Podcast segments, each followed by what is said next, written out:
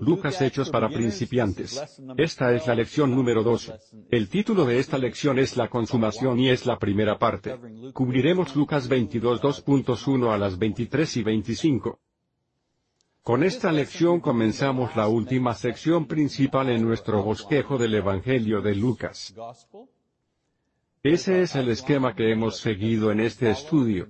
Primera parte, el comienzo capítulos 1 al 3. Jesús en Galilea, su ministerio del norte. Capítulos 4 al 9. Jesús enfrenta a Jerusalén, la idea de las cosas que tuvieron lugar cuando se dirigía a Jerusalén.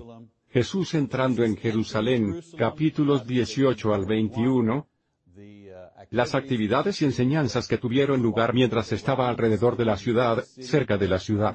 Y luego, la consumación, que comenzamos ahora. En la lección de hoy, cubriremos la descripción de Lucas, de los eventos desde la preparación de la Pascua judía a la segunda aparición de Jesús ante Pilato. Lo primero que hay que notar sobre toda sección de la consumación es que Lucas tiene muy poca información que él mismo proporciona en exclusiva.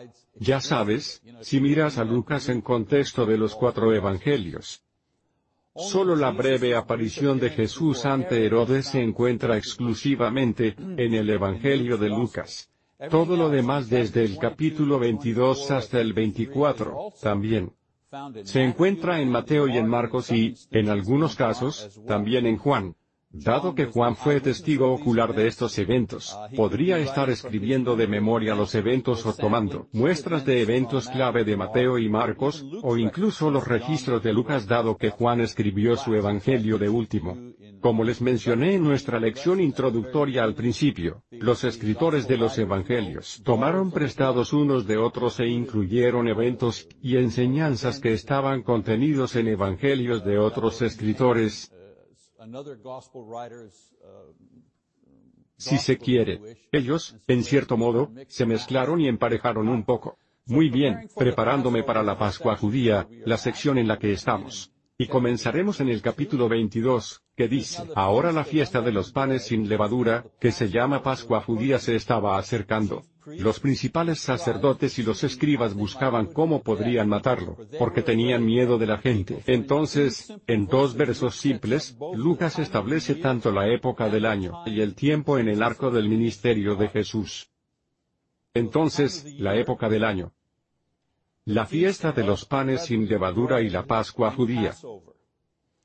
Era la época del año y el calendario de festivales para la Pascua judía, y la fiesta de los panes sin levadura, que se mencionan juntos, pero son cosas separadas.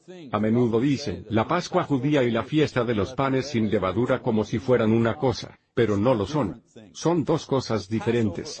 La observancia de la Pascua judía se limitó a 24 horas y conmemoró la noche en que el ángel de la muerte mató a todo primogénito, humano y animal en Egipto, pero perdonó a los judíos que vivían en esclavitud allí en ese momento. Creo que estamos familiarizados con eso. Dios había advertido a los judíos de este evento, y prometió que toda familia que pusiera la sangre de un cordero sacrificado en los postes de sus puertas y comiera la comida del sacrificio, en la seguridad de sus hogares, se salvaría.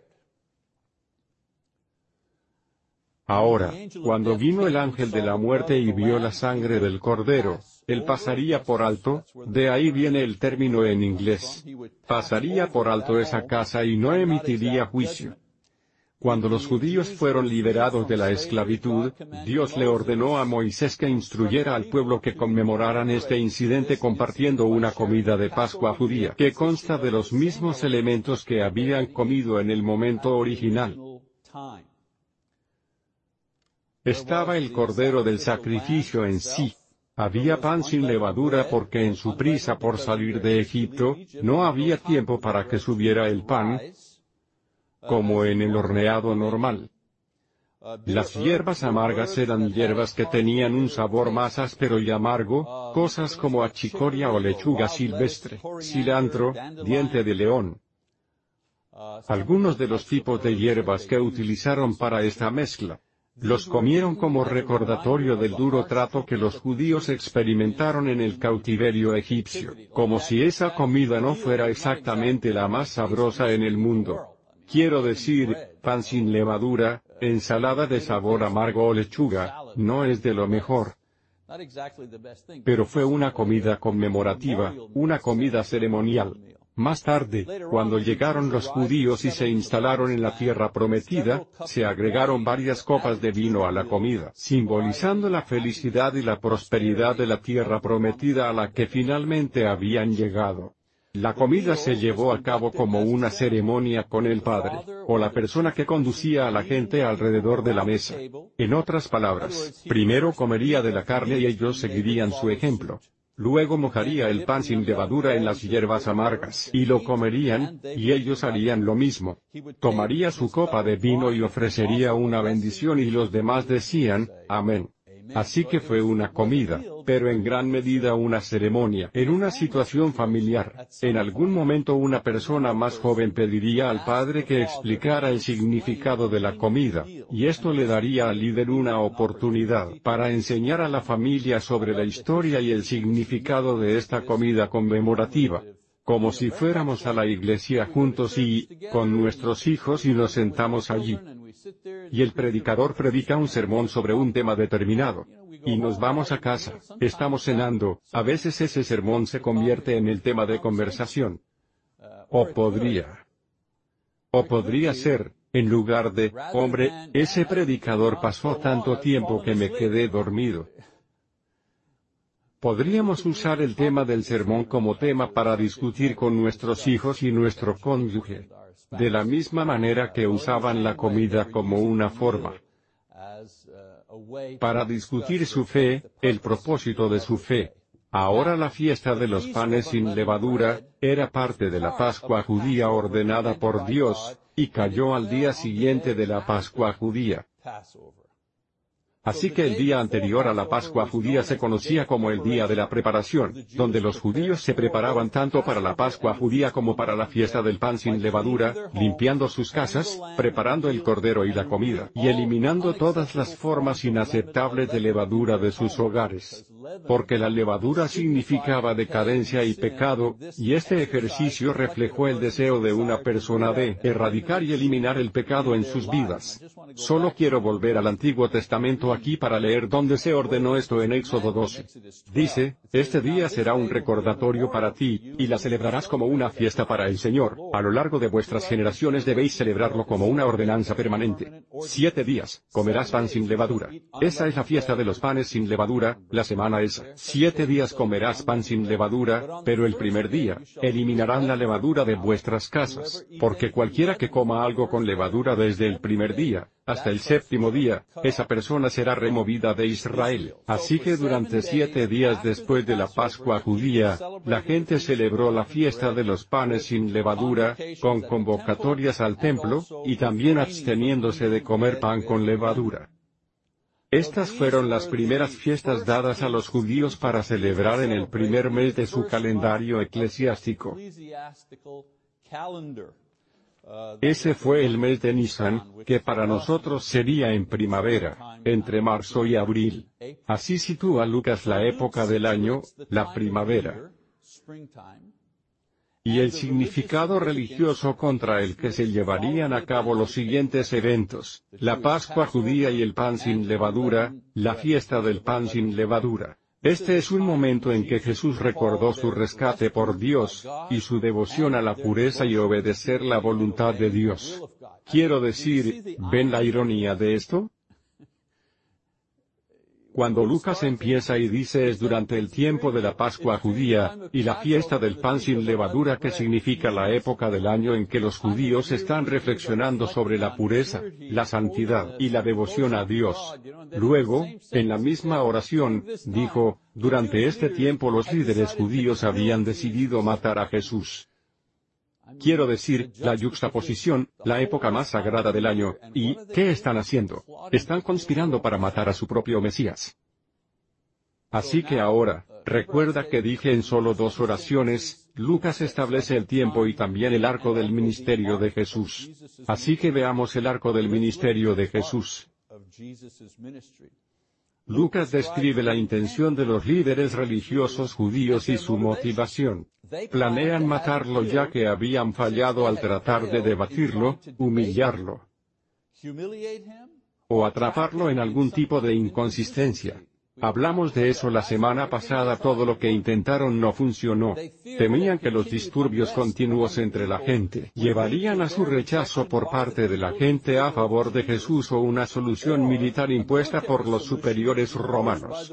Los superiores romanos planearon, bueno, dejaremos que los judíos se gobiernen a sí mismos en cuestiones sociales, cuestiones religiosas. Dejaremos que nos cobren los impuestos, pero mantendremos una guarnición de soldados aquí y si se salen de control, simplemente nos haremos cargo. Los líderes judíos que tenían, un poco de correa de los capataces romanos, ellos no querían que eso pasara, querían mantener su poder y Jesús estaba, ya saben, agitando las cosas, por así decirlo.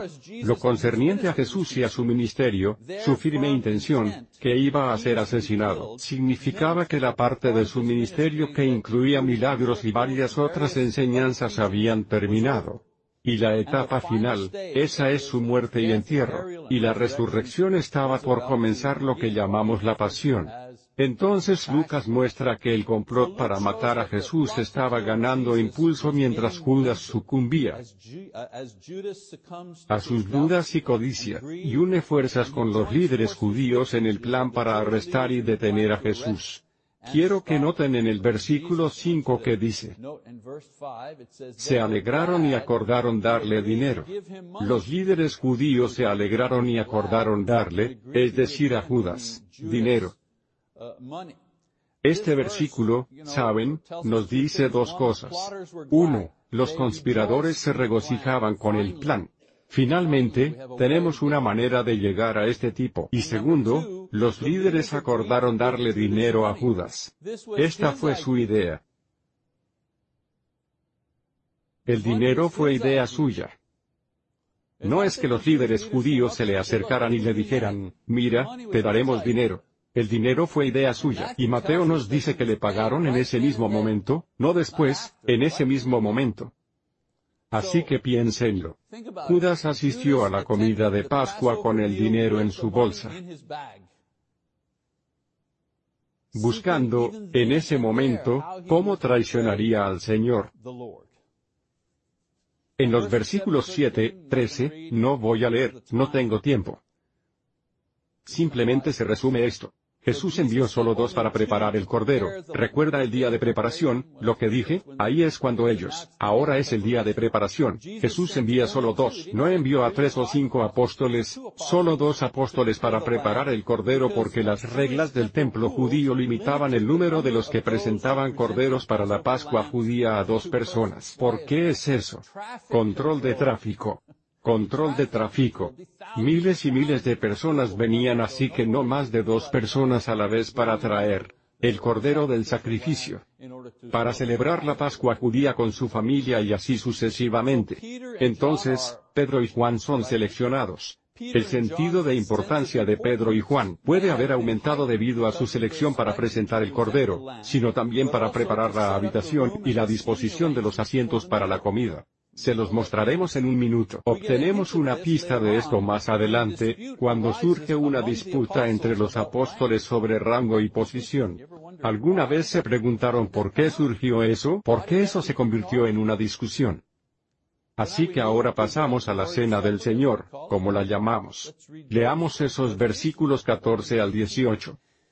Cuando llegó la hora, se reclinó a la mesa, y los apóstoles con él. Y les dijo, he deseado fervientemente comer esta Pascua judía con ustedes antes de que sufra porque, les digo, nunca más lo comeré hasta que se cumpla el reino de Dios. Y cuando tomó una copa y dio gracias, dijo, tomen esto y compártanlo entre ustedes, porque les digo que no beberé del fruto de la vid desde ahora hasta que venga el reino de Dios. Entonces, una vez más, les recuerda su muerte inminente vinculado tan estrechamente al simbolismo de la comida de Pascua. Él era el verdadero Cordero de sacrificio cuya sangre protegería a todos los creyentes de la muerte final eterna. Estaba ansioso por comer esta comida de Pascua en particular, porque iba a ser la última comida simbólica, preparando al pueblo para el verdadero cordero de sacrificio que sería ofrecido por el pecado. Tengan en cuenta que él toma una copa de vino y da gracias. Y a veces hay confusión. Dicen bueno, espera un minuto, tomó el vino antes que el pan. No, esa fue la última copa de vino para la comida de Pascua. Recuerden que se compartieron cuatro, a veces cinco copas donde el padre o el anfitrión ofrecerían una bendición, que hace Jesús, así que, la tercera o cuarta copa de vino, la toma, toma un sorbo, ofrece una bendición y él dice, no más, no me llevarán. Y luego toma el pan y luego toma el vino. Para la Pascua, disculpen la comunión, está bien. Así que los versículos 19 y 20. Y cuando tomó pan y dio gracias, Fíjense aquí viene el pan ahora después de la copa, entonces la copa fue la copa final en la comida simbólica de Pascua. Y cuando tomó pan y dio gracias, lo partió y se los dio diciendo, Este es mi cuerpo, que será entregado por ustedes, haced esto en conmemoración mía. Y de la misma manera, tomó la copa, la copa final, que fue tomada, para la comida de Pascua judía pero ahora esa copa final se ha reservado por el nuevo simbolismo, él dice, este es mi cuerpo, que es entregado por ustedes, haced esto en conmemoración mía, y de la misma manera, tomó la copa y luego de la copa, después de haber comido diciendo, esta copa, que será derramada por ustedes es la nueva alianza en mi sangre. En cuanto a la comunión, hay tres enseñanzas principales sobre el significado de las palabras de Jesús. Creo que nos sería de ayuda si hacemos un pequeño desvío aquí y hablar de eso por un momento. Tres enseñanzas principales dentro del cristianismo. La primera de los cuales se llama transubstanciación. Transubstanciación. Esta es una enseñanza de la Iglesia Católica que dice que el pan y el vino se transforman milagrosamente en el cuerpo y la sangre reales de Cristo. Solo queda la apariencia de pan y vino. Esa es la enseñanza católica de transubstanciación.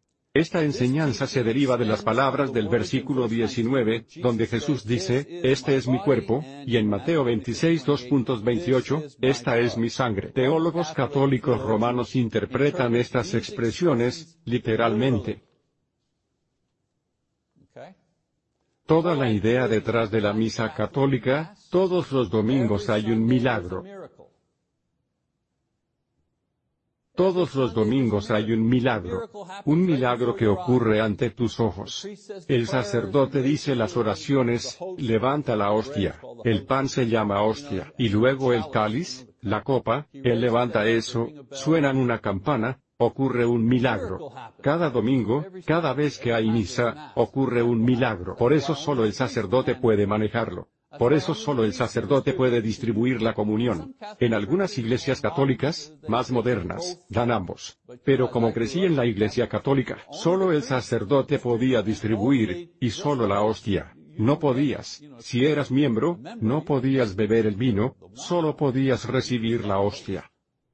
Y solo porque el sacerdote, no podías ir allí y tomarla tú mismo. No, no, tenía que ser manejado por el cura porque el sacerdote era el conducto a través de quien se hizo el milagro. Otra teoría, si lo desea, es la consustanciación. Consustanciación una enseñanza principalmente luterana, que dice que el pan y el vino en la comunión siguen siendo elementos físicos, pero el cuerpo y la sangre de Jesús conviven con el pan y el vino en la comunión. Así que esto se basa en la misma premisa donde Jesús dice, este es mi cuerpo, esta es mi sangre, pero una conclusión diferente. Esta idea de consustanciación fue desarrollada por Martín Lutero. Y luego el tercero, conmemoración. Un simple ritual, la comunión, es un ritual sencillo con pan que representa el cuerpo de Jesús, y el vino que representa su sangre para recordar su sacrificio por nosotros. Esta enseñanza se basa en el versículo 19, donde Jesús dice, hacer esto en conmemoración mía. Por eso, está en nuestro, sí. Por eso en las mesas de comunión, generalmente esas palabras están inscritas. ¿Por qué no todo?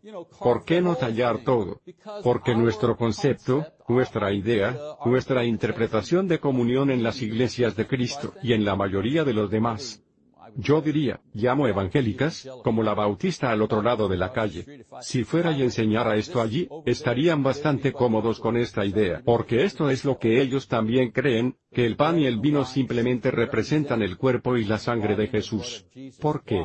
Porque dijo, haced esto en conmemoración mía, así que probablemente, quizás encuentran una mesa así allá, o al otro lado de la calle en la iglesia Grace, la iglesia comunitaria. Entonces rechazamos las otras dos razones, transustanciación, consustanciación, porque se basan en la comprensión defectuosa del uso de metáforas de Jesús en su método de enseñanza. Un ejemplo, él dijo, yo soy la puerta, Juan 10.2.7, ¿verdad? No puedes llegar al Padre, excepto que yo soy la puerta. ¿Era realmente una puerta? No, es una metáfora, lo entendemos. En Juan 15 2.5, dice, yo soy la vid. ¿Era una planta? ¿Se convirtió en una planta? Por supuesto que no. Entendemos, es una metáfora. Este es mi cuerpo. ¿Es el pan, en realidad, su cuerpo, su físico? No, es una metáfora. Representa lo mismo.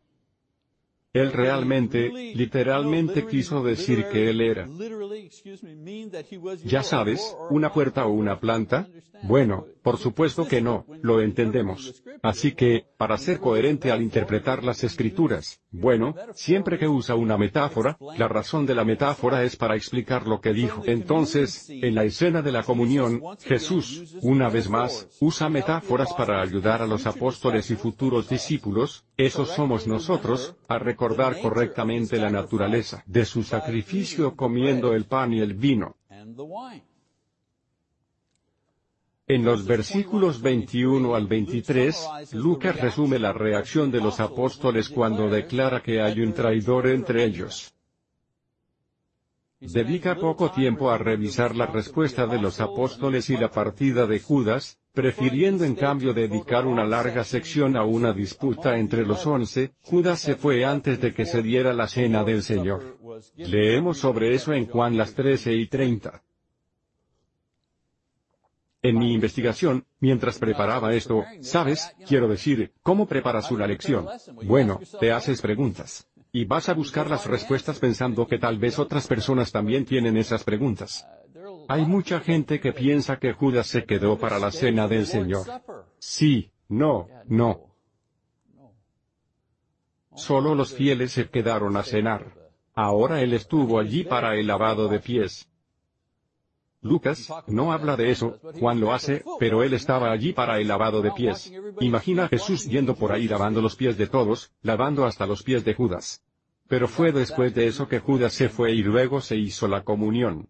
Pongan estas cosas en la secuencia adecuada. Así que llegamos al punto en el que la pregunta es, o el tema es, ¿quién es el más grande? En Lucas 22. Entonces esta sección comienza con una disputa acerca de quién es el más grande entre los apóstoles. Piensen ahora, les ha lavado los pies, ha hecho todo tipo de cosas y, están discutiendo sobre quién es el mejor, quién es el primero. Esto puede haber sido causado por la disposición de los asientos de Pedro y Juan, ya que son ellos los que ponen la mesa y los lugares. Pueden haber tomado las posiciones más honorables para sí mismos a la derecha y a la izquierda de Jesús. Y encontré esta imagen aquí que, la interpretación de un artista de cómo se hacían las comidas en aquellos días. Creo que sabemos esto, hemos hablado de esto. En otras clases, no tenían sillas, quiero decir, tenían sillas pero no se sentaban en sillas y mesas como las que hacemos hoy, sino más bien una mesa baja, al estilo oriental con cojines alrededor. Y la forma en que funcionó es, el primer lugar ahí abajo a la izquierda. Ese era el anfitrión, el que daba la bienvenida a todos, había preparado la comida, ese era el anfitrión, se sentaba allí. Y junto al anfitrión estaba el invitado de honor. En este caso sería Jesús, era el invitado de honor. El papel del anfitrión sería asegurarse de que el invitado de honor está siendo atendido adecuadamente, también para protegerlo y así sucesivamente. Y luego, a la izquierda del invitado de honor, el resto de los invitados se colocarían en orden de importancia. Si estuvieras en el lado derecho de este diagrama aquí, en el lado derecho, al final, estabas de último. Entonces, ¿qué piensan? Juan cuya madre le había dicho a Jesús una vez, oye, sabemos cuando llega el reino asegúrese de que mis hijos estén a la derecha. Entonces, ¿qué crees que hicieron Juan y Pedro cuando pusieron la mesa? Bueno, Pedro dice, ya sabes, soy el jefe. Soy el jefe. Se pone a un lado de Jesús, y Juan dijo, está bien, estaré del otro lado de Jesús y luego todos los demás fueron ubicados. Por eso comenzó la disputa. ¿Quién es el más grande? Quiero decir, es tan humano, es tan típico. Los doce, bueno, no once, pero quiero decir, los doce tipos allí están mirando a su alrededor. Imagina a los chicos del otro lado de la mesa. ¿Quiénes creen que estarán sentados junto al Señor? Yo, bla, bla. Entonces surge esa disputa. Nuevamente, Lucas resume la enseñanza repetida de Jesús sobre este tema, que en el reino, los más grandes son los más pequeños y los que sirven. En los versículos 28 al 38, les asegura que están destinados por grandeza al reino de los cielos. Pero antes de que eso suceda, Pedro será probado por Satanás, negará a Jesús, estarán sin su protección y lo matarán. Hay buenas noticias para ustedes, niños y niñas. Así es como les responde. Mientras debaten, ¿quién es importante? Él les dice, sí, serás importante. Obtendrás tu recompensa, pero antes de eso me negarás, te escaparás. Me matarán. Estaban anticipando, chico, cuando llegue nuestro barco, vamos a estar a cargo.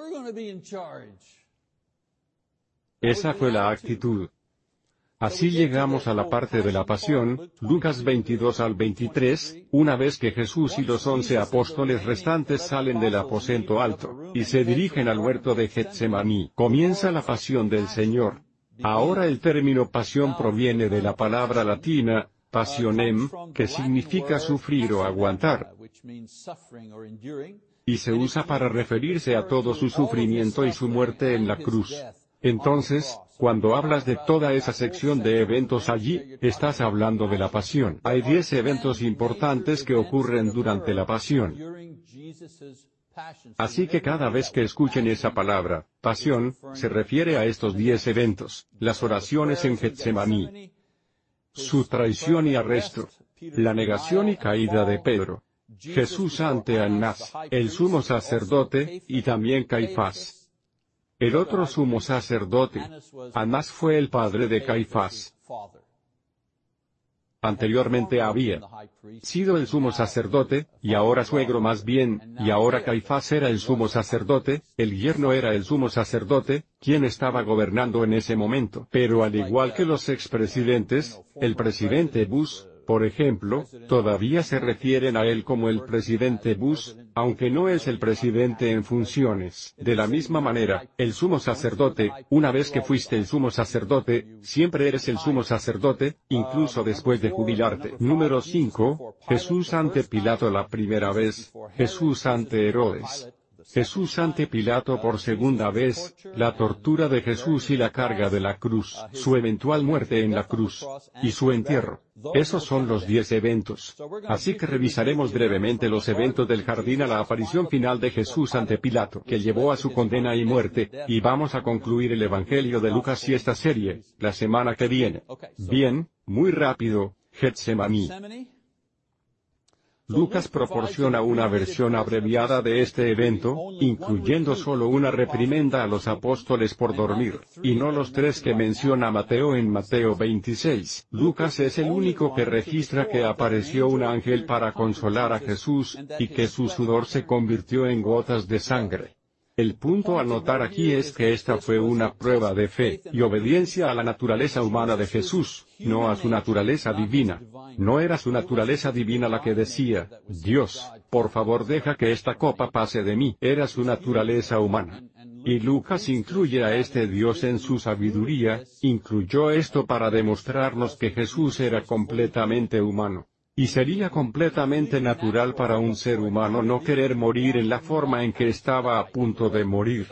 La parte humana de su naturaleza tuvo que aceptar la voluntad del Padre, no del divino. En segundo lugar, su traición y arresto. De nuevo, no lo leeré, creo que estamos familiarizados con esto. Judas y varios cientos de soldados, junto con una multitud de espectadores se reúnen en la escena. Interesante, Judas da un paso adelante para besar a Jesús, esta fue una señal preestablecida para señalar que sería arrestado. Lensky, un comentarista griego escribe que el verbo que Mateo y Marcos usaron para describir el beso que Judas da, sugiere que Judas estaba besando a Jesús repetidamente. No fue solo, di un paso adelante y está bien, ve a buscar. No, no fue, oye, fue uno de esos. Lucas señala que Jesús se pone a disposición de sus captores para proteger a los demás apóstoles con él, incluso cuando intentan defenderlo. Ahora, Juan dice que Pedro hirió a Malco, un siervo del sumo sacerdote y le cortó la oreja. Lucas informa que Jesús curó al esclavo de esta herida. Entonces es gracioso que Mateo registre la lesión, informe o hable sobre la curación, el milagro. La única respuesta de Jesús a Judas es cuestionar su método y la gravedad de su traición. Él le dice, traicionas al Hijo del Hombre, el divino Mesías, usando un falso acto de amor y amistad, un beso. Así que esto fue tanto un comentario sobre su traición y un juicio sobre Judas. La negación de Pedro versículos 54 a 62. Pedro, junto con otro discípulo, desconocido para nosotros, sigue a los soldados y a la multitud al patio de Caifás para presenciar el interrogatorio de Jesús por el sumo sacerdote y los otros líderes. Pedro está en peligro porque es un apóstol conocido, y porque él es quien hirió al esclavo. ¿No crees que el esclavo y los demás querrían encontrar al tipo que los atacó? Es vulnerable porque es conocido y su acento galileo los delata como si fueran de la misma región que Jesús. Entonces, como Jesús había predicho, Pedro niega su conocimiento y asociación con Jesús cuando es presionado por diferentes personas en el patio. Incluso maldice. No voy a maldecir aquí, pero incluso los maldice, para asegurarse, oye, bla, bla. ¿No me crees?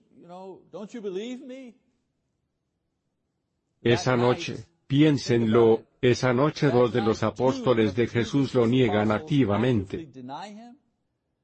Y los otros diez huyen asustados.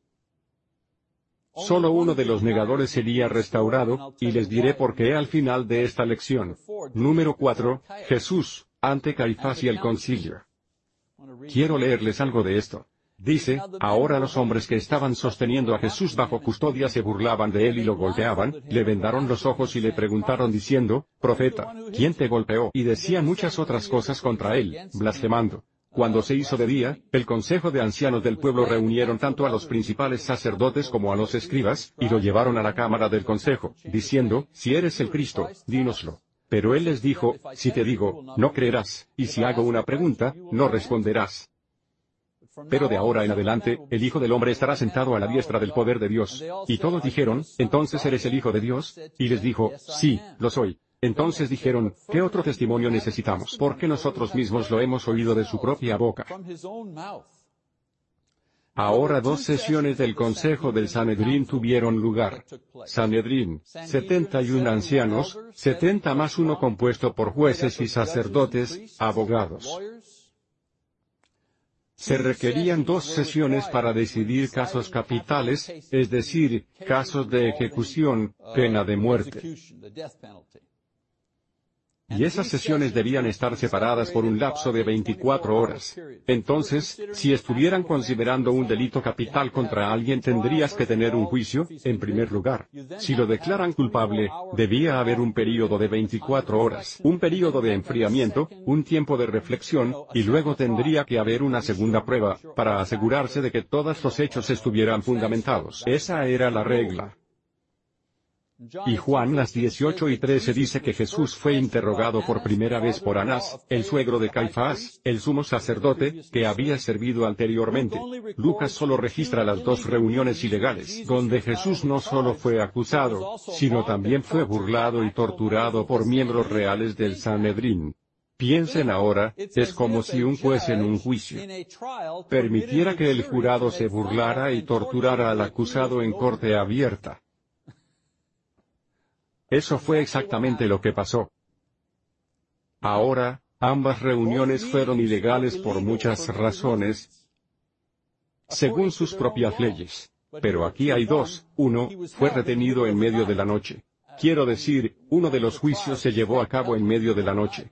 Eso no estaba permitido, eso estaba prohibido. Y dos, no permitieron el receso de 24 horas entre el primer y el segundo juicio.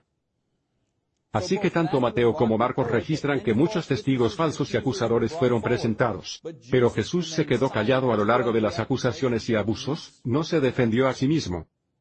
Solo cuando se le pregunta directamente si es realmente el Mesías respondió afirmativamente porque aunque sus adversarios y apóstoles lo negaron, él mismo no podía negar esta verdad. Le preguntaron directamente, ¿eres tú el Mesías? ¿Qué va a decir? Quizás. Incluso si significaba su muerte segura. No negó su testimonio.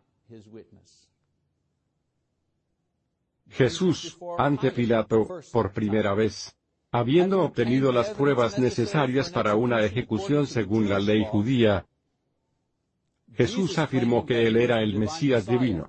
Esa acusación, esa ofensa, no merecía una pena de muerte según el derecho romano, sino merecía la pena de muerte según la ley judía. Entonces, obteniendo esa evidencia, los líderes judíos llevan a Jesús ante Pilato, ya que solo los romanos podían llevar a cabo una ejecución. Dice, entonces todo el cuerpo se levantó y lo llevaron ante Pilato, y comenzaron a acusarlo diciendo, encontramos a este hombre engañando a nuestra nación, prohibiendo pagarle impuestos al César y diciendo que él mismo es Cristo, un rey. Entonces Pilato le preguntó, ¿eres el rey de los judíos? Y él le respondió y dijo, es, como tú dices. Entonces Pilato dijo a los principales sacerdotes y a la multitud, no encuentro culpa en este hombre, pero siguieron insistiendo diciendo, él agita al pueblo, enseñando en toda Judea, empezando por Galilea hasta este lugar. Cuando Pilato lo oyó, preguntó si el hombre era Galileo. Y cuando se enteró de que pertenecía a la jurisdicción de Herodes, lo envió a Herodes, quien también estaba en Jerusalén en ese momento. La acusación y las mentiras ensayadas en los juicios ante el Sanedrín ahora se repiten ante el prefecto o gobernador romano de la provincia romana de Judea, Poncio Pilato. Un pequeño inciso sobre Poncio Pilato. Poncio, ese es su apellido, y ese es el nombre de una tribu en el centro sur de Italia, de donde venía. Pilato era su título procurador, Pilato, alguien empleado por el emperador romano para administrar finanzas e impuestos. Entonces Pilato no era su apellido. Pilato era su título. Entonces Pilato no encuentra motivo de ejecución, pero reconoce que una decisión a favor o en contra de Jesús causará problemas de cualquier manera. Así que le pasa el asunto a Herodes, un gobernante subordinado. Un tetrarca. Ya saben, el tetrarca de Galilea. Tetrarca significa regidor de un cuarto. Solo gobernaba una parte de la tierra, era tetrarca. Pero la parte de la tierra de la que era responsable era la región del norte, Galilea, de donde vino Jesús. Pilato dijo, ah, genial, se lo entregaré a Herodes, dejaré que él, se ocupe de ese lío. Entonces Jesús ante Herodes, Lucas 23, Herodes no estaba interesado en juzgar o ejecutar a Jesús por razones similares a las de Pilato. Después de todo, Jesús vino del norte, y su base de apoyo también estaba en el norte, así que no estaba listo para empezar problemas, en el área sobre la que gobernaba. Herodes tenía curiosidad por ver un milagro, pero cuando Jesús se negó incluso a responder a cualquiera de sus preguntas, Herodes lo envió de regreso a Pilato. Y, por supuesto, después de burlarse de él y golpearlo, lo envía de regreso a Pilato. Y así volvemos a Pilato. Jesús ante Pilato, segunda vez. Pilato convocó a los principales sacerdotes, y a los gobernantes y a la gente, y les dijo, me trajeron a este hombre como alguien, que incita al pueblo a la rebelión, y helo aquí, habiéndolo examinado delante de ustedes, no encontré culpa en este hombre con respecto a los cargos que hacen contra él. Tampoco Herodes, porque él lo envió de regreso a nosotros. Y helo aquí, él no ha hecho nada que merezcan la muerte. Por tanto, lo castigaré y lo soltaré. Ahora estaba obligado a soltarlo al festín un prisionero pero todos gritaron, diciendo, fuera este hombre, y libéranos a Barrabás. Él era uno de los que habían sido encarcelados por una insurrección hecha en la ciudad, y por asesinato. Pilato quería soltar a Jesús, vuelve a dirigirse a ellos. Pero seguían gritando, crucifícalo, crucifícalo. Y les dijo la tercera vez, ¿por qué? ¿Qué mal ha hecho este hombre? No he hallado en él ninguna culpa que exija la muerte. Por eso lo castigaré y lo soltaré. Pero insistieron a voces, pidiendo que lo crucifiquen. Y sus voces comenzaron a prevalecer, y Pilato dictó sentencia para que se concedieran sus demandas. Lucas es bastante desapasionado en su descripción, describiendo, como podría informar un periodista, los tres intentos de Pilato de liberar a Jesús, y cada vez que es anulado por los líderes judíos y la multitud. Lucas presenta los hechos del juicio, pero no menciona otros motivos más que el hecho de que creía que por ley, Jesús no era candidato a la pena de muerte. Y deja a Mateo la observación de que Pilato sabía que Jesús o que los judíos estaban tratando de ejecutarlo por envidia. Y Pilato se dio a la turba, más bien por un deseo de ganarse el favor de la gente, y temiendo que los líderes judíos le causarían problemas con sus superiores en Roma. Y así, de acuerdo con su estilo fáctico, Lucas resume el resultado de este evento de impulso con unas pocas palabras sencillas. Dice, y soltó al hombre que estaban pidiendo, que había sido encarcelado por insurrección y asesinato, pero entregó a Jesús a su voluntad. Una última cosita que quiero mostrarles aquí. Tomará un momento antes de terminar, y esa es la diferencia. Recuerden que dije la diferencia entre Judas y Pedro. Con Judas, la negación y la traición de este apóstol a Jesús fue motivada por la incredulidad. No creía que Jesús era el Mesías divino, y también fue motivado por la codicia, quería una compensación por su mala acción. Debido a que no tenía fe, su remordimiento eventualmente lo llevó a la desesperación y su desesperación lo llevó al suicidio. Por otro lado, su negación de Jesús fue causada por el miedo, la amenaza de arresto, tortura y muerte, y orgullo, pensó que era fuerte. Y se enteró cuando llegó el empujón, no era fuerte, que era débil. Su dolor y arrepentimiento lo llevaron a la restauración porque a pesar de su debilidad humana, sí creía. Y entonces la fe es lo que determinó el resultado tanto de Judas como de Pedro, y determina nuestro resultado también. Bien, una última lección la semana que viene. Quiero que lean desde las 23 y 26 hasta el final de 24.53 e intentaremos concluir este estudio en el libro de Lucas. Y luego, la semana siguiente comenzamos el libro de los Hechos, otro estudio fascinante. Muchas gracias por su atención.